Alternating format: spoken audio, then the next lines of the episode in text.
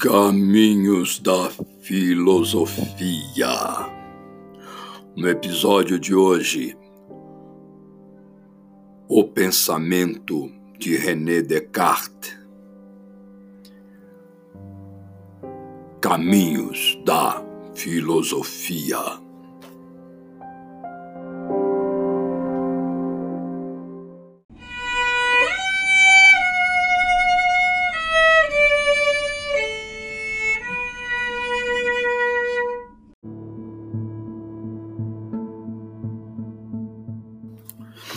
Já estudamos que o Renascimento significou uma ruptura com a escolástica medieval e criou nessa ruptura o campo da ciência, autonomizando a razão da fé, porque a escolástica era exatamente essa conciliação entre razão e fé. O campo científico ele se constitui com método experimental defendido por Leonardo da Vinci, Galileu e pelos empiristas. E vimos que dentre estes pensadores do empirismo o mais relevante da época foi Francis Bacon. Agora, se há uma linha do pensamento que afirma a experiência sensória como base para a construção de um conhecimento, devemos entender também que a cultura renascentista criou um outro campo, uma outra vertente dos estudos filosóficos, apontando para a razão e negando a possibilidade do conhecimento pela simples empíria, pela simples experiência sensória este campo racionalista foi elaborado, foi delineado por René Descartes. Então, devemos agora caminhar por esta outra vertente da filosofia, entendendo as características específicas do racionalismo de René Descartes. Veremos isso agora, na sequência.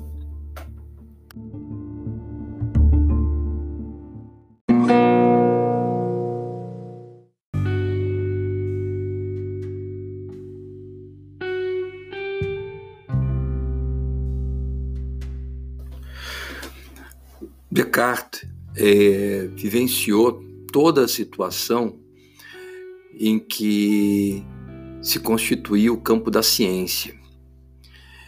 E mais que isso, teve um estreito diálogo, uma estreita comunicação com a tradição escolástica por conta de sua formação em colégio jesuíta.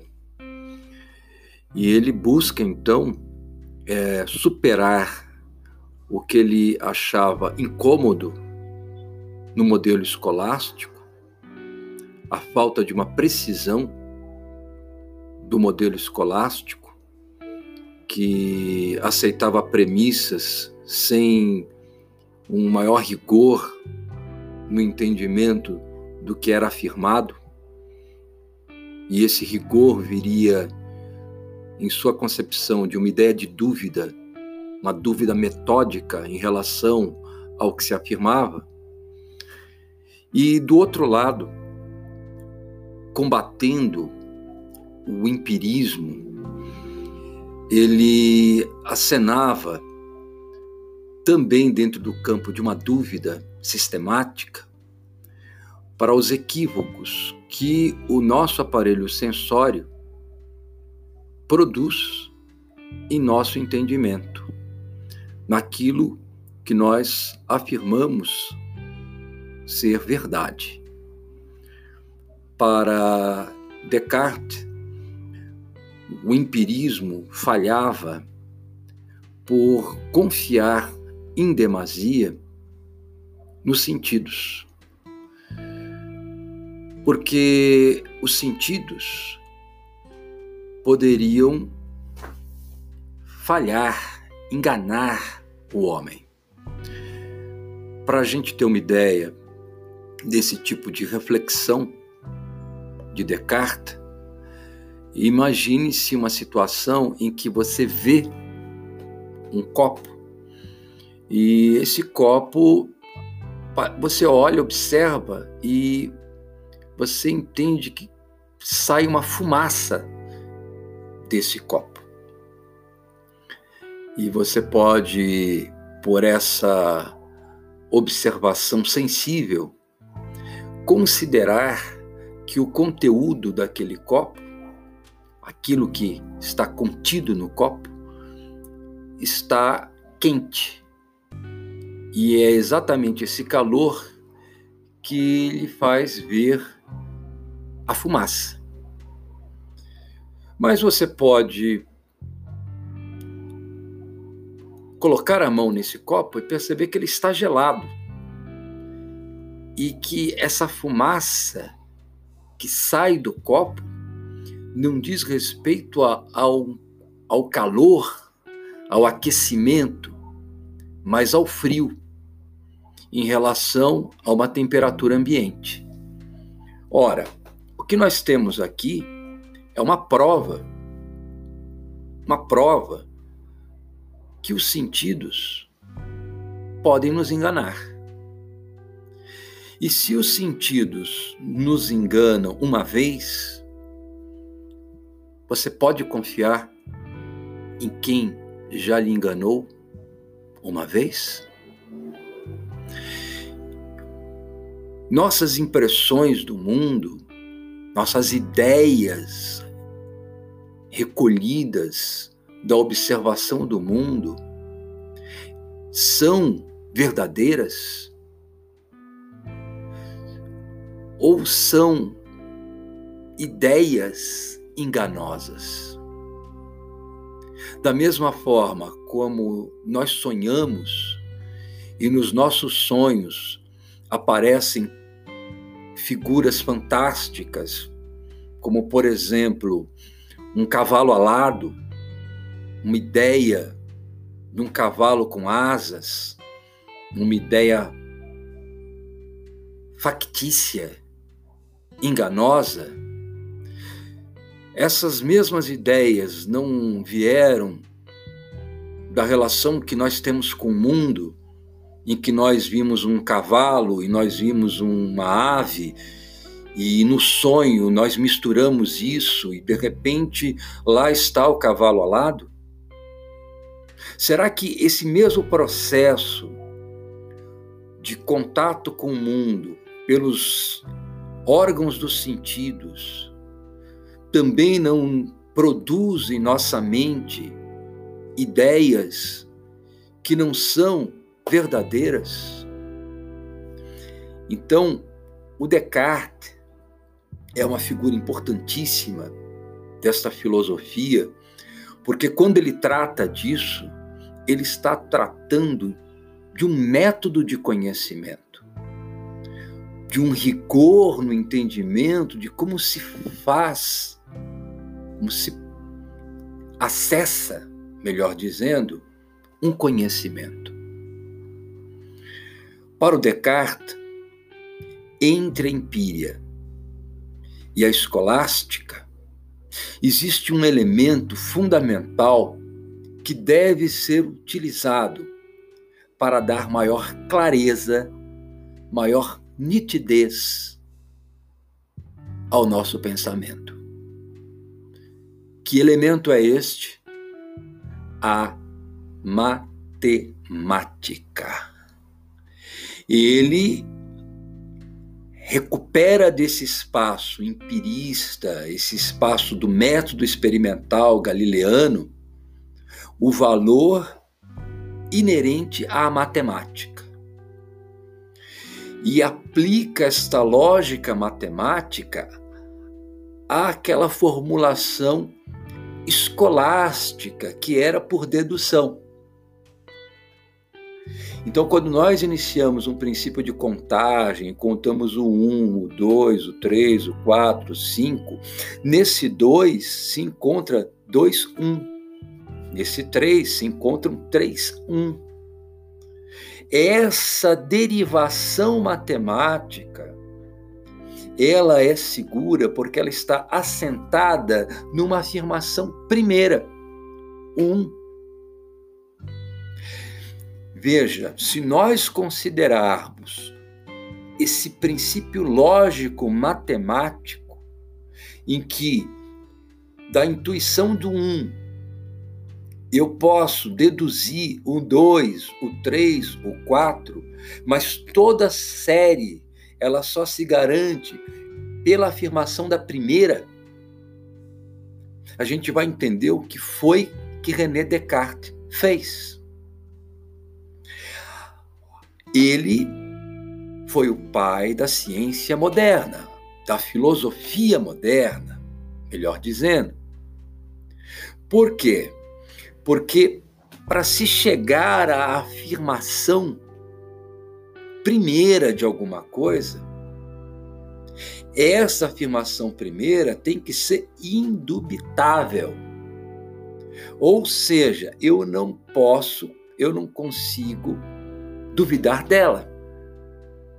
Então, todo o processo do método de Descartes envolve uma lógica que se assemelha, em parte, à lógica escolástica, em que, naquela concepção de dedução.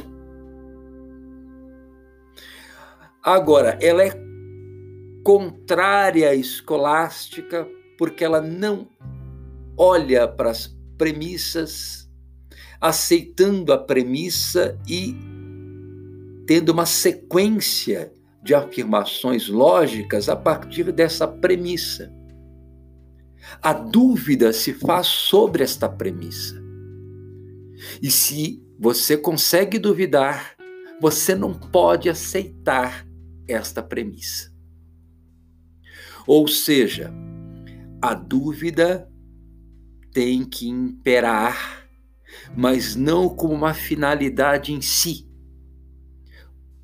como afirmavam os céticos, mas como uma estratégia, como um método, a dúvida metódica para se atingir algo indubitável.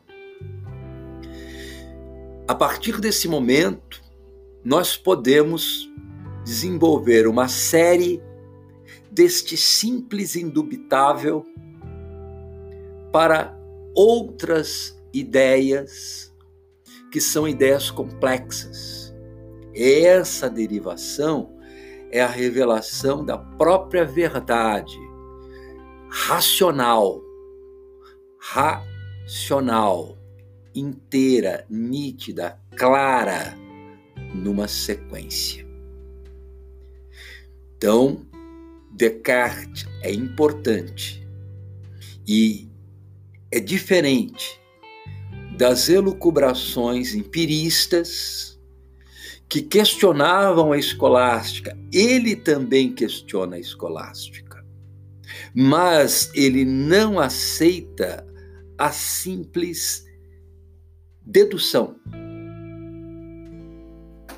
Essa dedução escolástica de princípios concatenados numa lógica.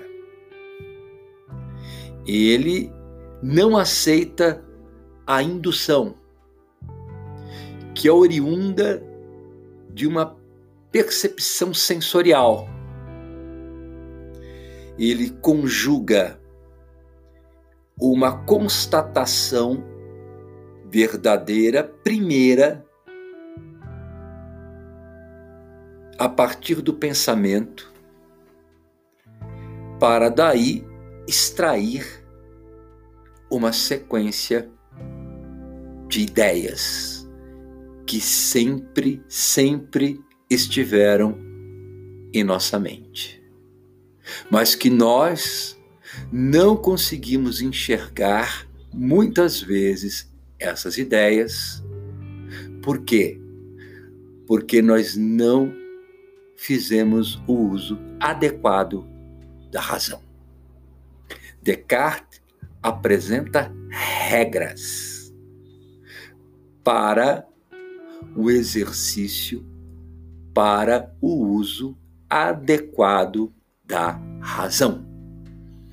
Por isso, a proposta dele não é empirista, a proposta dele é racionalista. Como o Descartes construiu isso? Vamos contar um pouco mais dessa história na sequência.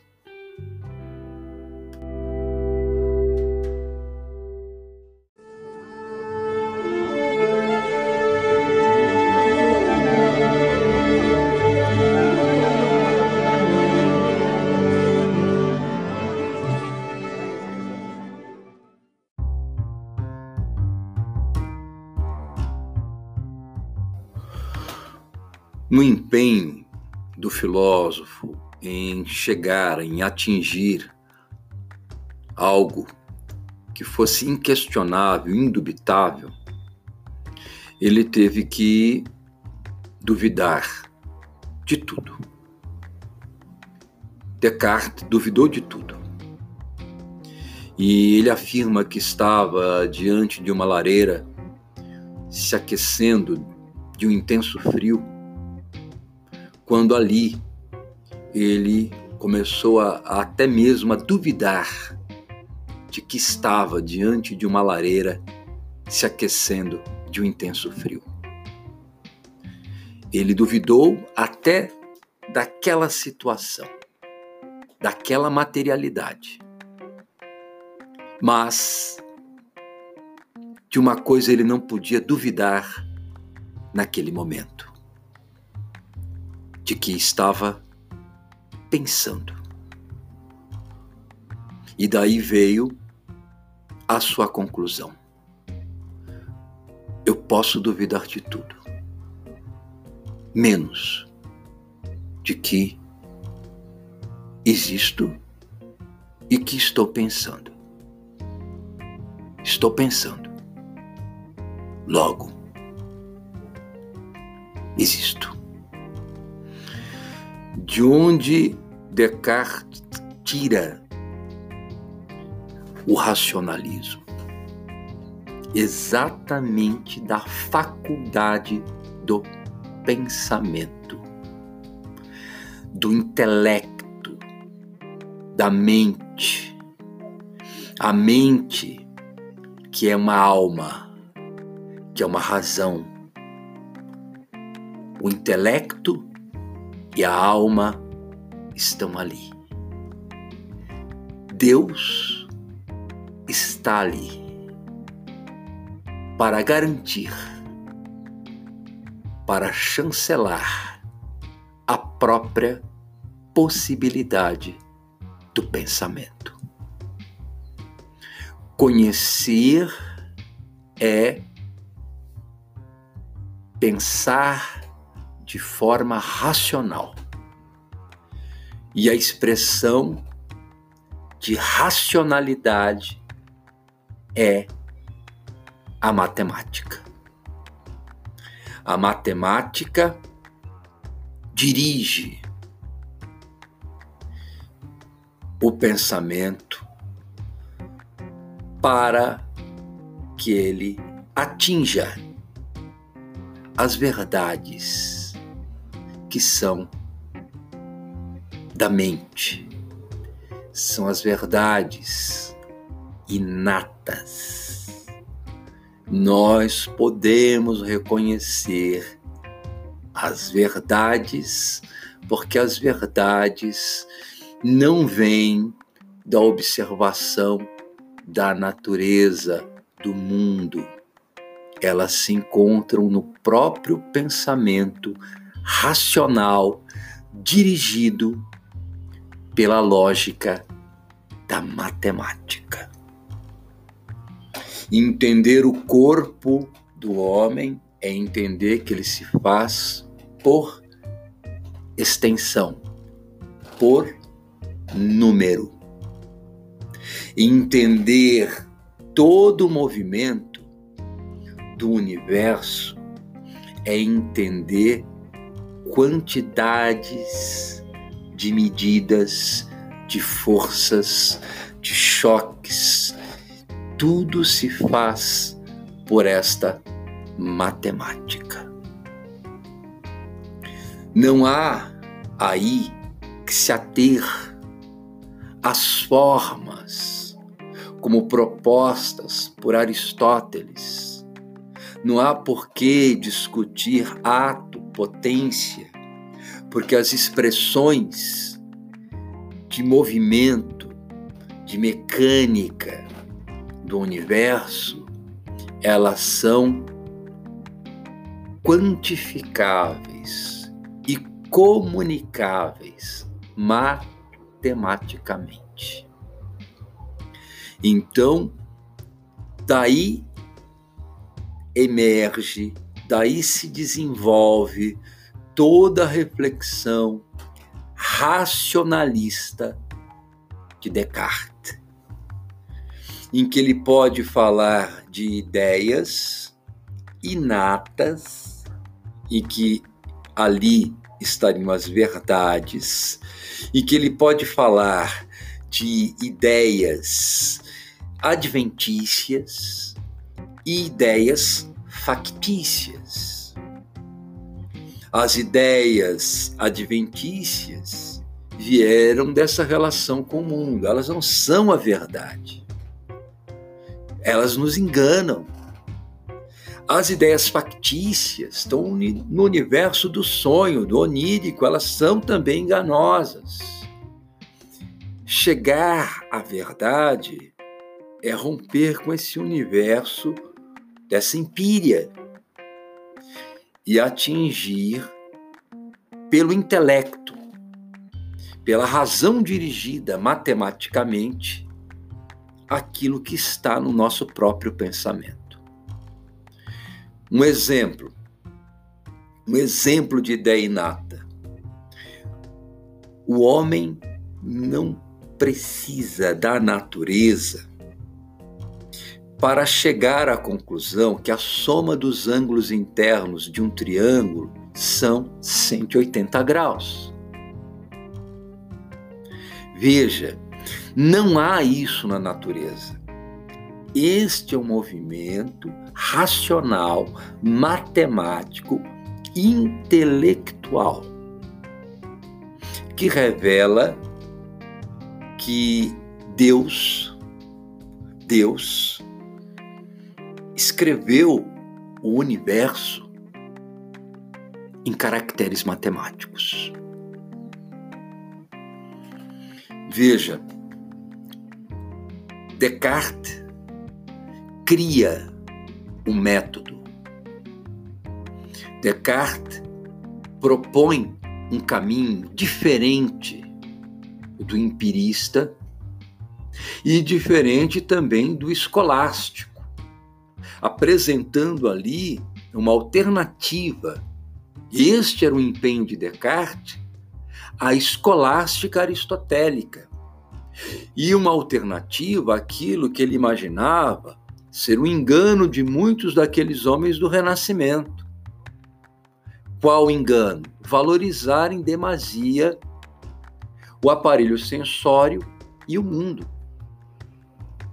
Não é no mundo, não é no aparelho sensório que nós encontramos a verdade, que nós encontramos o conhecimento. É no próprio pensamento que se expressa de forma matemática. Como ele propõe, quais são essas regras, ficaremos sabendo na sequência.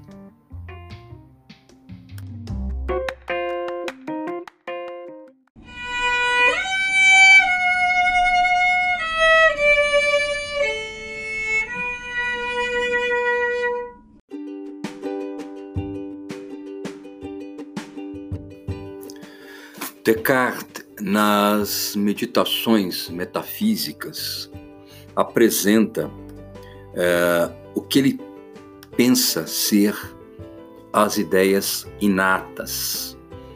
Sobre isso, ele escreveu: Quando começo a descobri-las, não me parece aprender nada de novo, mas recordar o que já sabia. Quero dizer, apercebo-me de coisas que estavam já no meu espírito, antes que não tivesse pensado nelas. E o que é mais notável é que eu encontro em mim uma infinidade de ideias certas, coisas que não podem ser consideradas um puro nada ainda que não tenham talvez existência fora do meu pensamento, elas não são inventadas por mim. Embora tenha liberdade de as pensar ou não, elas têm uma natureza verdadeira e imutável. Veja,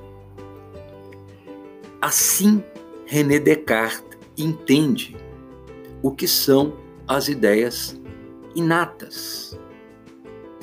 Elas estão lá. A identificação, o entendimento dessas ideias, a compreensão dessas ideias se faz por uma liberdade humana de pensar ou não, mas elas existem, elas estão lá. Essas são as ideias inatas. A questão toda é se é isso como chegar a essas ideias. Daí a importância dos estudos matemáticos, do interesse pela intuição, a própria sequência numérica, como já foi dito aqui, do 1, do 2, do 3, do 4, e que no 4 estão contidos quatro uns, então, o um é o fundamento dessa sequência. Então, para nós chegarmos a este um, há um passo importante que a mente opera, o intelecto opera por intuição. Nas regras para a direção do espírito, uma outra obra do Descartes, ele coloca propriamente o que vem a ser essa intuição. A intuição, diz ele, por intuição, entendo não a confiança flutuante que dão os sentidos, ideias adventícias, ou o juízo enganador de uma mera imaginação de más construções, ideias factícias, mas o conceito que a inteligência pura e atenta forma com tanta facilidade distinção que não resta absolutamente nenhuma dúvida sobre aquilo que compreendemos. Deste modo, cada qual pode ver por intuição intelectual que existe, que pensa que um triângulo é limitado só por três linhas, um corpo esférico por uma superfície única. Então veja, a intuição não pode se confundir com essa confiança flutuante dos sentidos ela não pode se confundir com uma mera imaginação, mas como algo que é uma evidência, evidência racional. O ponto de partida é a evidência racional. Daí em diante, o caminho se faz por dedução. Então, intuição e dedução integram este caminho adequado para se chegar às ideias, às ideias inatas. Então, a evidência racional primeira vem por intuição. Na sequência, por derivação, nós temos as deduções. Então, uma construção seriada e segura de um conhecimento. O que é a dedução? A dedução é, em poucas palavras, o resultado do encadeamento de intuições simples, que, relacionadas de uma forma lógica, levam a outras ideias mais complexas. E válidas por quê? Porque decorrem dessa inteligência. Então, isso não é a escolástica e isso também não é o empirismo.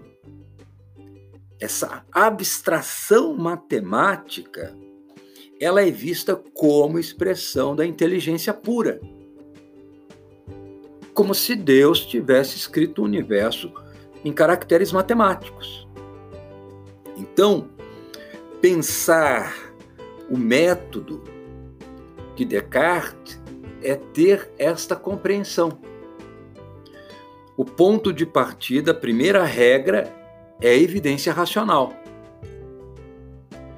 O próximo passo seria uma análise, um processo de entendimento, de divisão dos problemas apresentados, a reflexão, a racional, a esse entendimento puro da razão dividindo as questões levantadas em tantas partes quantas, quantas forem possíveis.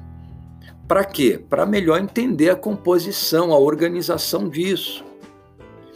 Adiante, um outro passo após análise a essa divisão, um processo de recomposição daquilo que foi estudado, que foi entendido de uma forma matemática, que seria uma síntese Nessa síntese, a gente estabelece o que? Uma ordem de relações.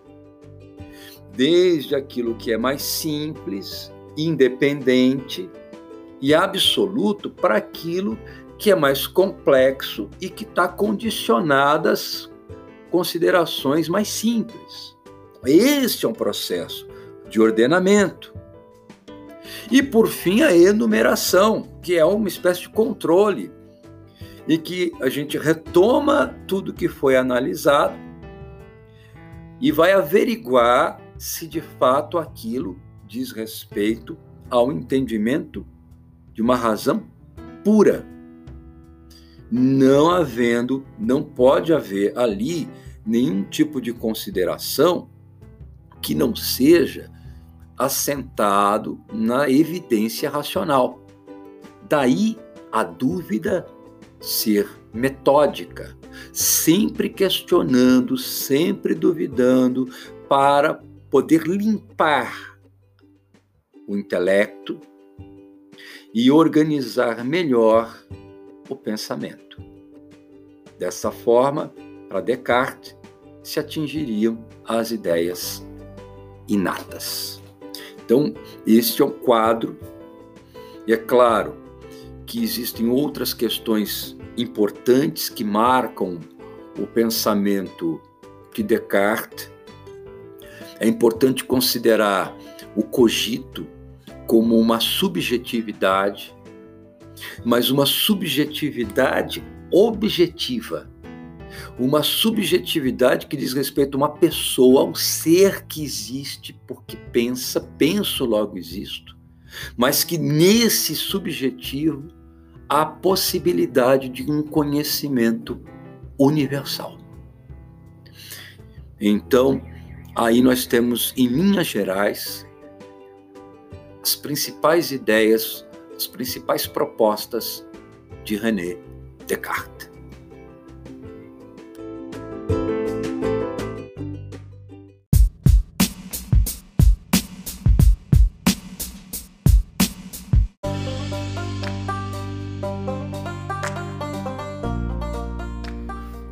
Você acompanhou o podcast Caminhos da Filosofia.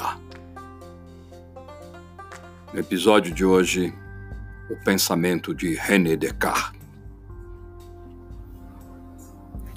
Caminhos da filosofia.